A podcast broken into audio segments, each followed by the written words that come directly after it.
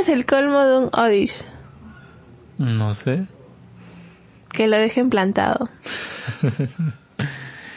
Esta semana vamos a hablar de el valor de inversión en los videojuegos, más o menos. Así que quédense con nosotros, yo soy Di. Y yo Guille, y esto es Nine, Nine Games, Games dice. Para empezar, me gustaría dejar en claro de que no estamos dando consejo financiero de ningún tipo. Claro que no, solamente es si tienes la suerte de tener algo por ahí, quizás una joya bien guardada y que puedas sacarle el jugo. Pero vamos a empezar por el principio. Eh, esta idea de episodio vino después de ver que una tarjeta del Trading Card Game de Pokémon se había vendido muy muy cara. Como unos 60 mil dólares, creo más o menos. Lo vimos en un programa de televisión. Creo que sí. Sí, eh, fue de... Y dijimos, oye, bueno, hay que, hay que ver qué tal es, qué tan rentable es y qué tal, ¿no? Vamos a, a empezar explicando justamente eso. ¿Es rentable invertir en videojuegos? Bueno, va a depender realmente de las circunstancias de la vida porque yo creo que es rentable siempre y cuando tengamos juegos retro para empezar que porque ya sabemos que ya es algo que no se no se fabrica más, ¿no? Entonces por ahí quieres algo y es más ya sabemos lo más difícil de encontrar siempre es lo más caro. Exacto, es como que el principio de escasez es lo que le da valor a las cosas. Entonces, por el momento, por ejemplo, invertir en juegos de Switch no es algo que te vaya a dejar rentabilidad en el corto plazo. Al contrario, es todo lo contrario. Los Claro, juegos o van sea, a disminuir su valor si tú deseas venderlos. El, el- el juego va a perder valor y de acá a unos 40, 50 años recién va a ir ganando precio. Pero, eh, por ejemplo, existen muchos, muchos ejemplos de videojuegos que se han vendido muy, muy caros. Con las consolas casi no pasa. No, porque creo que quedan muchas consolas a la venta. de- Sí. Pero, a ver, como veníamos mencionando, esto se da por lo general con videojuegos retro. Y que no solamente que sean retros y que estén escasos, sino que quizás tengan algo característico como una falla, algo que lo haga ser especial. Sí, hay una, hay una serie de condiciones porque además es por lo general muy, muy recomendable que el juego esté sellado. O es, al menos para muchas personas es un requisito. Y solamente el hecho de abrirlo ya es restarle mucho valor. Pero no es, no es en todos los casos en general, solamente vienen a ser en algunos casos, como por ejemplo tenemos lo que sería el... ¿Qué sería un juego que podríamos encontrar sellado que esté en alza? Juegos de Pokémon, por ejemplo, el Pokémon rojo, el Que clásico. son los juegos de Game Boy. Exacto. Eh, Final Fantasy, las entregas de Final Fantasy para, por ejemplo, PlayStation 1 son un clásico. Y por ahí hay un par de copias selladas que circulan en internet. Justo nosotros hemos estado viendo y, por ejemplo, los Pokémon sellados vienen a costar ahorita alrededor de entre 500 y 1000 dólares. Ahorita. Que en su época valían más o menos... Unos 50, 60 dólares. Claro, la es- diferencia es bastante. Seguro conforme vaya pasando el tiempo va a ser un poco más caro. Eh, va, va a aumentar su precio. Y como les decía, por ejemplo, el Final Fantasy eh, 7 sellado de PlayStation 1 también tiene actualmente un valor de 7 mil dólares aproximadamente. Pero esto se da con algunos videojuegos solamente. Entonces, esto hace que sea un negocio seguro invertir en videojuegos retro. Pues definitivamente no. No, tienes que saber bastante del tema, tienes que saber qué juego en un futuro también va a ser pedido o cuál podría am, tener cierta escasez, como por ejemplo las ediciones especiales, ¿no? Por algo son ediciones especiales, no son lanzadas en un gran número, tienes que saber elegir correctamente qué juego es el que quisieras comprar para guardar para futuras generaciones. Y, y además de eso tienes que saber elegir también quizás la compañía, Porque, por ejemplo, a Nintendo le gusta mucho hacer los llamados refritos, o como los critican mucho, los repollos. Entonces, ¿qué pasa si tú estabas por ahí guardando un videojuego que ahorita, o sea, que tú querías que ahorita tenga buen precio de la NES y resulta que ya lo están dando gratis en Nintendo Switch Online? Claro que no es lo mismo que tener el cartucho en sí, ¿no? En su Pero pro- ya- para su propia consola. Pero ya no está tan escaso el juego. Entonces, ya Pero no... es que va a depender también si es que es una persona de colección. Si es un coleccionista, yo no creo que se va a conformar simplemente con el hecho de ya tenerlo ahí en, en la Switch, sino al contrario, va a buscar que tener el propio cassette para poderlo usar con la consola correspondiente. Sí, pero ya entramos a un mercado mucho, mucho más pequeño. O por ejemplo lo que pasó con la Sega Drive, si no me equivoco, que va a volver a salir al mercado. Sega ya ha, ha anunciado esto y que ha pasado con muchas consolas retro que han salido versiones mini. Pero el caso particular de algunas es que están volviendo a lanzar sus cartuchos originales. Bueno, ahí sí que la, la cosa cambia un poco. Porque ya si lanzan otros cartuchos ya son nuevos, ya baja, baja en el Es- mercado. eso es uno de los factores que puede hacer que pierda precio o que simplemente ya, ya no sea considerado retro, porque ¿qué pasa si del juego que tú estabas abordando hacen una remasterización? O sea, vuelven a vender el mismo juego pero con prácticamente mejoradas gráficas, mejorado sonido, mejorada resolución. Es porque por ahí también las personas que podrían haberte comprado tu juego muchas de ellas que no son pues coleccionistas como mencionaba Di ya no van a estar tan interesados tampoco Sí, es cierto, por eso vas a tener que ver muy bien cuál es el objeto y a qué rubro vas a quererlo mm, llevar, ¿no? Si va a ser a un rubro netamente colección, que la gente le gusta netamente lo clásico, sin cambios, sin variaciones, sin remasterización, o si simplemente quieres venderlo quizás a un público más general, que a la larga esas cosas no les importa tanto. claro Y otro, otro punto, tampoco es esperar hasta decir ya lo voy a vender hasta el último momento que pueda. Porque quizás en un momento sale algo que haga que baje su precio. Pues, por ejemplo, tú tienes un artículo único y según tú solo fabricaron dos. Pero, y, dice- y dices ya voy a esperar dos, tres años para venderlo. Pasaron dos años y justo salieron a la luz que de ese artículo hay 20 más. Ya su precio también baja. claro o por ejemplo justo como me mencionaba también antes que te- tener mucho en cuenta lo de la empresa porque entrando al caso de, de Di si tú tienes uno solo y, y hay uno o dos en el mercado nada más y resulta tener mucho éxito, hay empresas que tratan de aprovecharse de esto y lo empiezan a producir nuevamente. Sí, también puede ser. Eso sería algo que te haría también perder mucho valor porque ya no solamente habría más, sino que habría nuevos y sellados y todo el tema. Ahora, ah, hemos podido buscar algunos de los, de los cartuchos que son bastante buscados y que son los más caros del mercado, como por ejemplo, Eh, un cartucho edición dorada de el campeonato internacional de Nintendo que salió en 1990 para la Super Nintendo. El, cartucho contenía Super Mario Bros, Rat Racer y Tetris. Y fue especialmente hecho para este, para este torneo que les mencionaba. Y 26 personas, los 26 finalistas prácticamente obtuvieron este cartucho. Además de 10 mil dólares.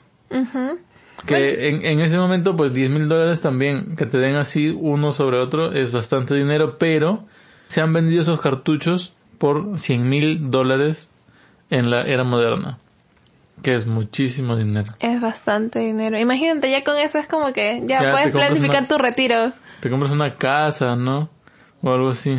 Después hay una co- compañía que se llama Gammation que hizo un juego que se llama Gamma Attack, pero que solamente logró producir una copia.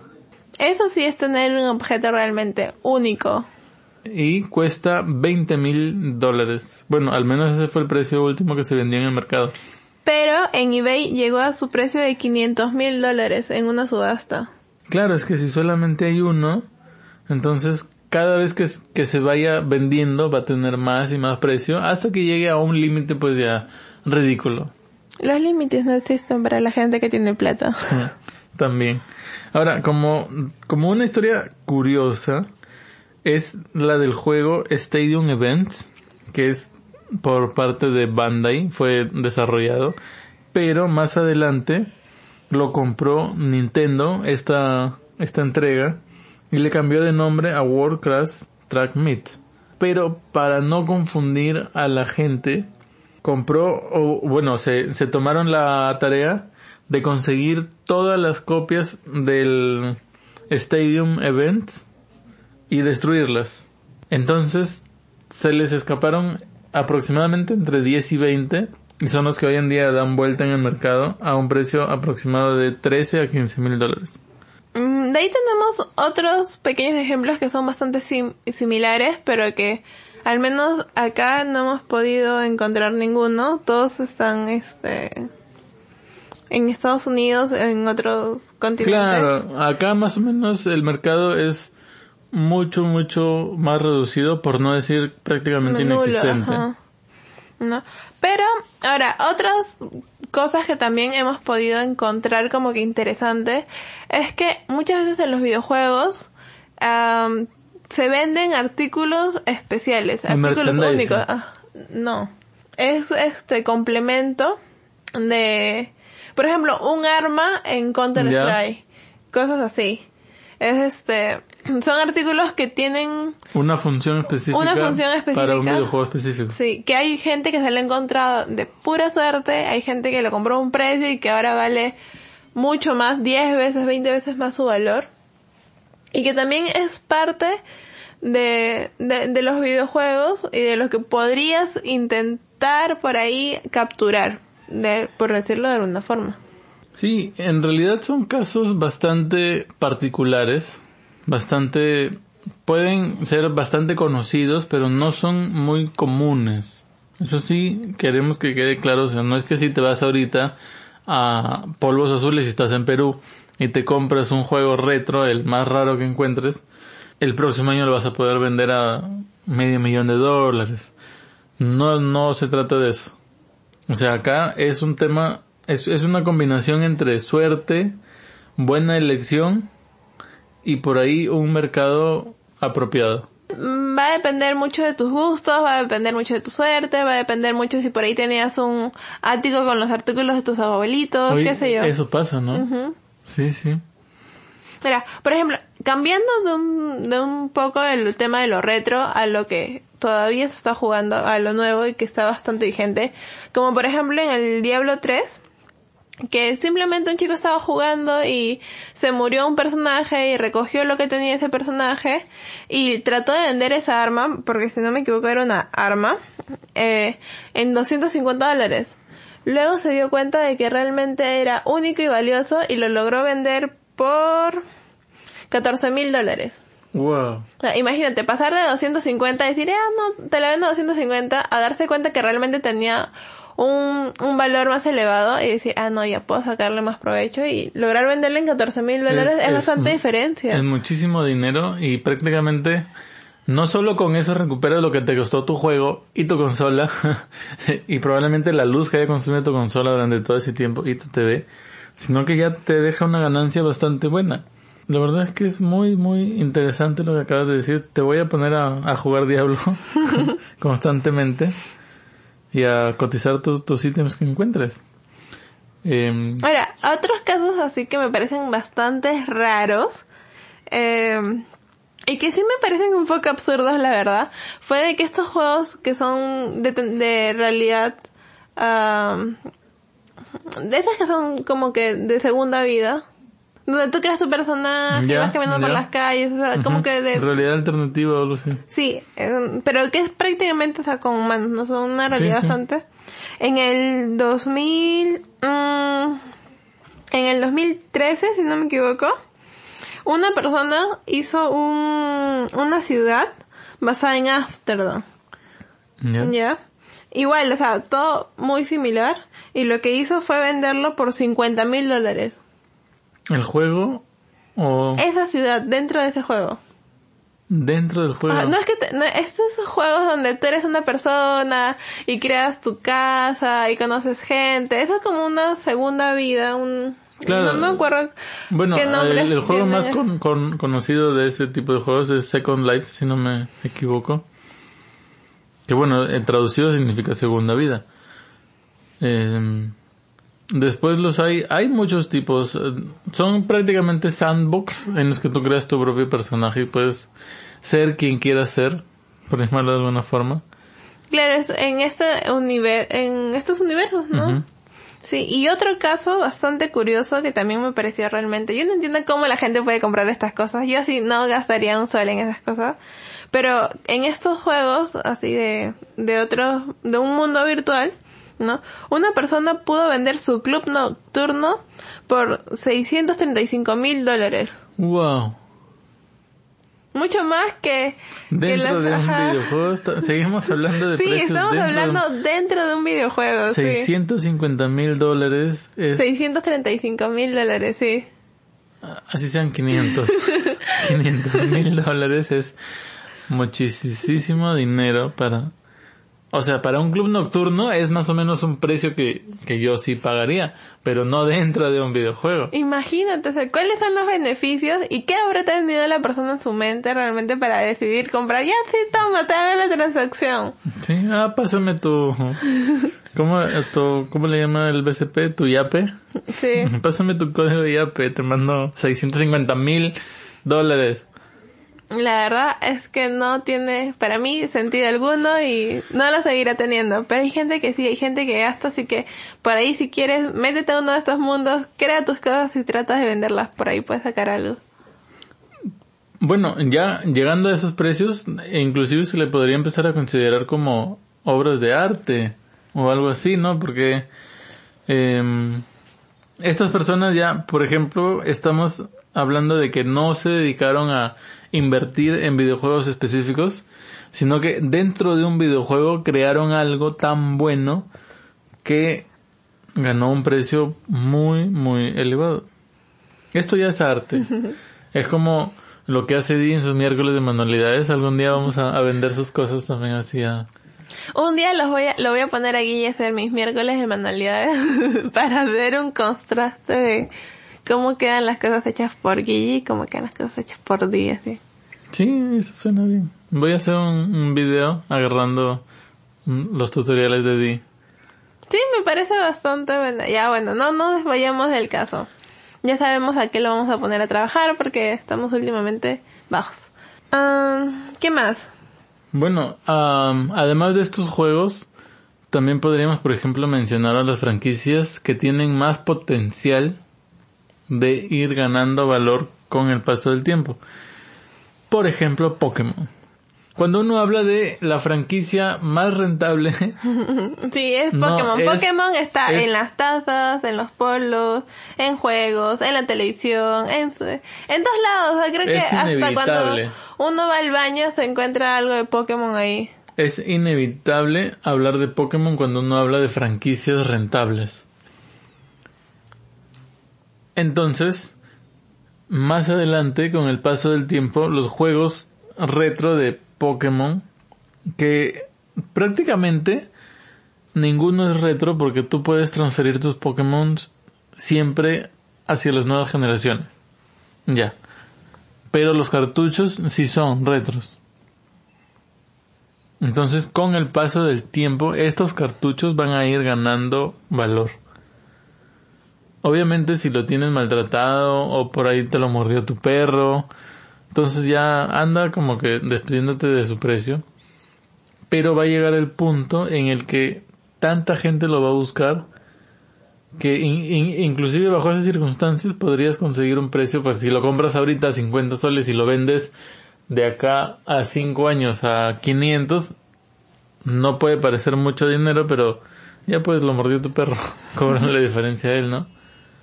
Claro, es muy importante tratar de mantener si es que tú realmente quieres vender o piensas vender algo más adelante, eh, que lo tengas en un mejor estado, en el mejor estado que se pueda ver, ¿no? Si, si tu intención es venderlo, porque si, Ajá, si tu si tu intención intención es coleccionarlo, o quedártelo y pero jugarlo, igual la gente que colecciona cosas cuida sus cosas, eso, lo mantiene yo- ahí en yo su me refería, sí. sin Si tu sin- intención es jugarlo, juégalo, o sea, úsalo y ya, no, tampoco te preocupes tanto. Pero si más adelante crees que puede tener un valor. Otra franquicia, podríamos hablar por ejemplo de Zelda. La gente que juega Zelda tiene una, una fascinación por esta franquicia que en algún momento si tienen dinero van a gastar en, en juegos, en los juegos originales, no por, por ahí mucho se critica a los que se enganchan con una franquicia muy en el futuro y entonces por eso la gente trata de obligarse a jugar las primeras entregas de los juegos. Sí, también, bueno, ya pasando de eso, tenemos lo que es Mario. Mario va a venir siendo un clásico de los clásicos. Creo que es bastante complicado tener un, un, conseguir cosas antiguas de él, porque no había mucho, siempre está dentro como que de una mistura de otras cosas. Sí. Entonces, también es una franquicia que creo yo que nunca se va a morir. Yo no sé cuándo va a envejecer Mario. Siempre está ahí con su misma cara y cada vez creo que lo veo más con más estirado, pero eh, va a ser una franquicia que va a tener para rato. Buen Botox usa Mario. Eh, Final Fantasy es otra franquicia como ya les mencionábamos que tiene chorrocientas millones de entregas, pero aún así la gente le encanta. Nosotros, al menos yo personalmente, nunca he sido fan de Final Fantasy, pero sí sé que tiene eh, cientos de miles de seguidores alrededor del mundo. ¿Tú crees que Splatoon más adelante quizás podría ser una de esas o sea, franquicias donde ay, ¿te acuerdas cuando jugabas a Splatoon? Sí, yo tengo esa y el otro. No creo. Yo creo que el mayor error de Splatoon, que ni siquiera es su culpa, pero su mayor error fue haber nacido en Wii U. Sí, puede ser. Porque nadie colecciona las cosas de Wii U. Ese, ese, eso le va a pesar muchísimo a la gente que quiera hacer de Splatoon algo coleccionable. Le va a pesar que, que Splatoon haya nacido en Wii U, porque es lo que nos pesa a todos. A mí me encantaría jugar la primera entrega y como lo mencionaba en mi video sobre el adiós a Splatoon, em, me, me encantaría. La, la entrega número uno de Splatoon en Wii U es tan icónica que a día de hoy sigue llenando salas. Nintendo vendió 5 Wii U's en todo el mundo. Las salas necesitan 8 personas y se llenan. O sea, es, es magia pura. Pero nació ahí. Y eso lo hace un juego que de por sí no mucha gente va a tener, no mucha gente va a querer jugar. Mm, ¿Qué más podríamos decir que puede ser coleccionable? El, como tú me habías mencionado antes, lo del mercadeo. Merchandising podemos considerar como esas cosas que también van ganando valor. Que son más que nada la- lo que se utilizó para poder eh, hacerle promoción, que por ahí como sabemos un póster o un adornito, ¿no? Que salen, a Sí. veces salen gorras, por ejemplo, pa- para Pokémon salen bastante las gorras, los peluches, todas esas cosas. Por ejemplo, ese, ese dock de Pokémon Let's Go que me dio Nintendo con mi Switch nunca va a ganar valor. Seamos sinceros, pero ya expandiéndonos un poquito más, eh, hay por ejemplo cosas de Mario Bros. super antiguas o cosas de Mickey Mouse, digamos, super Uy, antiguas. Mickey Mouse tiene, pero... merchandising de Mickey Mouse que se ha vendido por precios súper exorbitantes y que en un futuro no muy lejano podría verse reflejado en franquicias de videojuegos. Porque tenemos franquicias que vienen desde muchos años. Y Sí, desde antes de que han venido, naciéramos. que han venido evolucionando. Por, por ejemplo, el Dog Hound, Duck Hound, que es el perrito este que caza patos Ah, ya, y que el ahora sale en. Smash. Es, es una forma de que se mantenga vivo. Entonces, por ahí un póster, por ejemplo, de, de ese juego sería muy cool. Bueno, hay franquicias así muy, muy, eh, digamos que tuvieron una época súper dorada y a día de hoy se mantienen vivas en nichos bastante específicos, pero vivas. El mismo Banjo Kazooie que ha llegado a, a Smash. Smash. Y ya el merchandising tiene ese potencial de tomar algo y hacerlo muy o muy adorable o muy coleccionable o muy qué sé yo. Sí, la verdad que por ahí si tienes algo, a mí me gusta bastante los póster, tratar de llenar así, ponerlos en cuadritos y llenar la habitación con esas cosas, por alguna razón, no sé por qué. Así que si por ahí tienes algo, también averigua, busca, aunque ya sabemos que ahora también todo el mundo imprime cosas, por ejemplo, entonces uno tiene que tener cuidado con esas cosas porque a veces ya tenías un, o sea, bueno, tú buscas un póster antiguo y hay gente que te hace un póster antiguo. Eso es cierto, lamentablemente es cierto. Pero, por ejemplo, en cosas así, yo sí creo que algo que sería muy interesante y que yo me imagino que va a pasar es que se van a empezar a vender cosas autografiadas por desarrolladores de videojuegos, por ejemplo, que te firme Shigeru Miyamoto tu polo. O sea, la, la gente eventualmente va, va a querer ese tipo de cosas. Mm, sí, puede ser. La verdad es que yo no lo veo. No, no sé cómo podría ser eso. Mm, como que, no sé, bastante así popular, por así decirlo. Bueno, con, ¿no? con las cosas de, del básquetbol, del fútbol, Claro, del yo sé que pasa. ajá, pasa, yo sé que pasa, pero Y como mencionábamos antes con los esports, es los jugadores de esport también tienen el potencial de empezar a generar estas cosas. Quizás no con los des- desarrolladores de videojuegos, pero sí con los jugadores de esports. Porque es algo que ya se ve en los deportes, por ejemplo. Entonces, si estás empezando ahorita en los esports, ahorita estás empezando, aún no eres muy conocido o nada conocido, pero tienes la intención de hacerte hiper mega archifamoso, por favor, mándanos algo firmado, así, casual nada más, para que de acá a unos 10, 20 años podamos venderlo y así sustentar nuestro estilo de vida de compras irresponsables. sí, exactamente. Especialmente él. Yo, yo soy ahorradora y no, no soy compradora compulsiva. Pero bueno, ya. Es que, en serio, los esports tienen mucho potencial, yo tengo mucha fe. Es a, a donde va todo el mundo, eh, probablemente, justo hoy leí una noticia de que Nintendo, bueno, Doug Bowser, eh, presidente de Nintendo América, y el reemplazo calvo de RI, había dicho de que Nintendo estaba mirando muy de cerca la tecnología de streaming de videojuegos. ¿Qué es lo que va a hacer Stadia? Sí, pues esto, que, que Nintendo se meta a este mercado, potenciaría mucho, mucho su, su, sus streamers y sus esports. Porque recordemos que cometieron el gran error de no poner una, una forma de capturar video en la Switch constante, o sea, de, de, de transmitir, de hacer streamings en la Switch, sino que tienes que armar todo un setup con una capturadora, que no es parte de este episodio, así que voy a dejar de hablar del tema. No, o sea, sí, definitivamente más adelante creo que ya vienen dándole mejoras a, a la consola. Entonces, quizás más adelante vamos a poder ya ver algo más integrado, ¿no? Algo que facilite esa parte. Con nosotros ha sido hasta este episodio. Vamos al outro.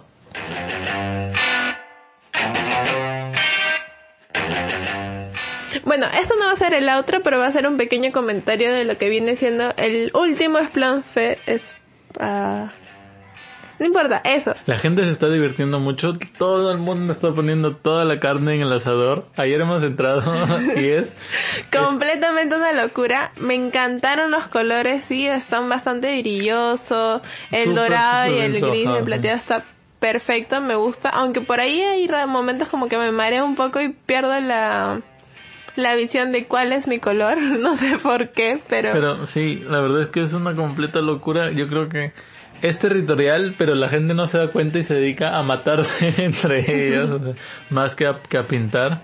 Los escenarios también están bastante buenos, hemos visto bastante cambios de escenario, que yo mayormente los he visto o les, o les veo bastante similitud con los escenarios cuando tú vas jugando Del la historia. tutorial. Claro, de la historia que le Ajá, llaman. de, la, de la historia. Pero eh, en general están bastante buenos. Son, Sí, hay están- algunos muy complicados y la verdad que los detesto, pero aún así pongo alma, corazón y vida para Están cada juego. muy, muy bien hechos. eh, hay escenarios en los que tienes que girar ciertas cosas para poder entrar a ciertas zonas. Hay Las que se cierran, que se que, que tienen encapsulan. puertas, que tienen, exactamente, hay otros que tienen cápsulas que sellan ciertas, conforme va avanzando el tiempo van aislando ciertas zonas del mapa.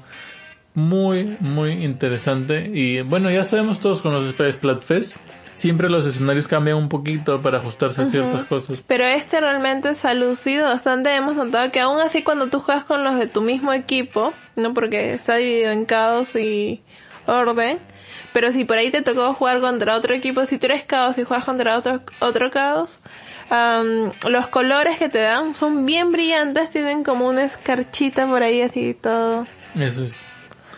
¿Verdad? Me gusta mucho. Creo que es un adiós bastante a la altura de Splatoon. Algo me dicen que el equipo Chaos va a ganar. Sí. Veo que hay mucha más gente del equipo Chaos que del equipo Orden, porque Dee es del equipo Chaos, que debería llamarse equipo desordenado, De ahí viene el caos. y yo soy equipo Orden, y a ella le ha tocado ya varias veces jugar Chaos versus Chaos, pero a mí nunca me ha tocado jugar Orden versus Orden. Entonces por ahí quiere decir que hay una tendencia entre los Splatooners a ser más caóticos y desordenados y a- haber elegido el equipo Chaos.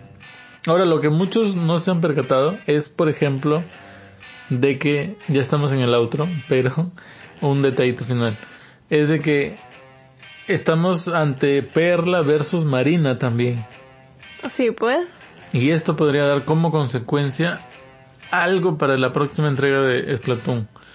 Porque los que hicieron el, la historia, sabemos que al final eh, salen las, las protagonistas del primer Splatoon y una de ellas sale como villana, que fue la que perdió el, Splat, el Splatfest final de Splatoon 1 Entonces esto puede volverse a repetir para... para Splatoon 3. Que eh, yo me imagino que vamos a tener noticias, pero todavía de acá. De Splatoon 1 a Splatoon 2 se tuvo que esperar un año y medio desde el Splatfest, desde el Splatfest final. Así que de acá por lo menos un año, mínimo un año yo, yo le pongo, desde este Splatfest final. Me duele este Splatoon. Hmm. Pero bueno, está bastante divertido. Ya saben, todavía nos queda un día más. Sí, un día más. Hoy, hoy que es domingo, es el último día del Splatfest. Y bueno, eso es todo. Y ya saben, síganos en nuestras redes Sociales. sociales. No, espérate, ahora sí vamos al outro. Ya estamos en el outro. Facebook, Instagram, Twitter. Estamos en todas como Nine Games Blog. Además estamos en YouTube. Cada vez estamos teniendo más videos, obviamente, porque mientras más subes, más tienes. Denle la manita arriba para que no se nos desmotive, por favor. No, igual yo voy a seguir subiendo videos, voy a ser su peor pesadilla. También, pues acá, si nos están escuchando en la página web, abajito les salen los botones para que se vayan a Spotify, a Apple Podcasts. Evox. a Evox o iBox, dependiendo en qué nivel de inglés estás. Em, a Pocket Cast, a un montón de aplicaciones de podcast TuneIn, Stitches, Radio.com. Estamos en todos lados. También somos como, somos estornudo de, no sé, no, no, no sé qué iba a decir. Pero también vayan ahí y denos seguir eh, o suscríbanse en todos lados. Yo Y soy ya, Guillermo. eso es todo. Y yo soy Diana, y con nosotros será hasta la próxima semana. por acá, pero visítenos en www.ninegames.blog para que se enteren de todas nuestras novedades. Quick. Bye.